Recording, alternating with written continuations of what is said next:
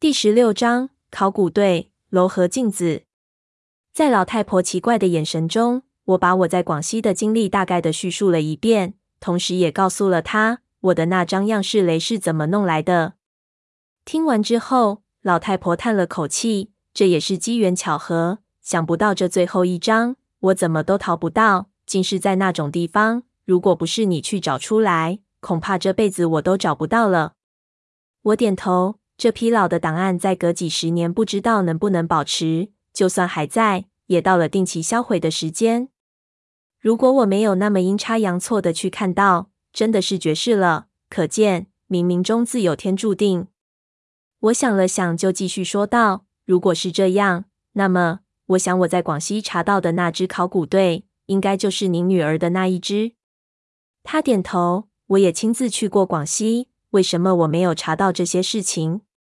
我心说，我能让盘马开口，全靠闷油瓶的那块烂铁。整个事情，如果不是从楚哥那儿突破，我根本不可能在那边查到任何的信息。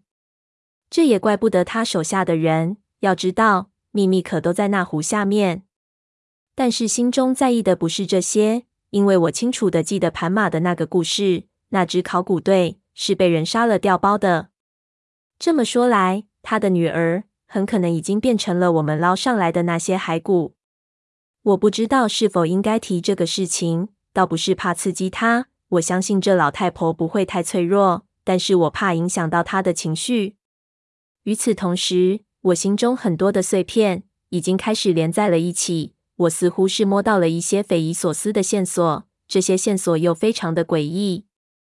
我必须立即求证一些事情。如果我想的是对的，那么。整件事情的入口也许已经打开了，所以我立即问他：“如果可以的话，您能不能给我一些您当时查到的考古队的资料？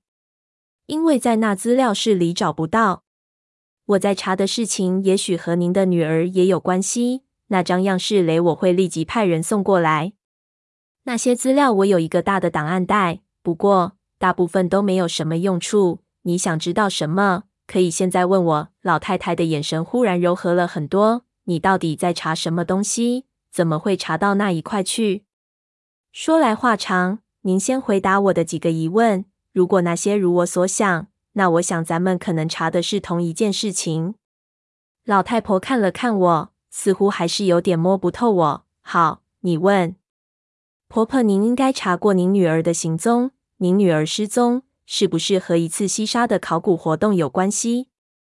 我话刚说完，老太婆脸色一变。你知道？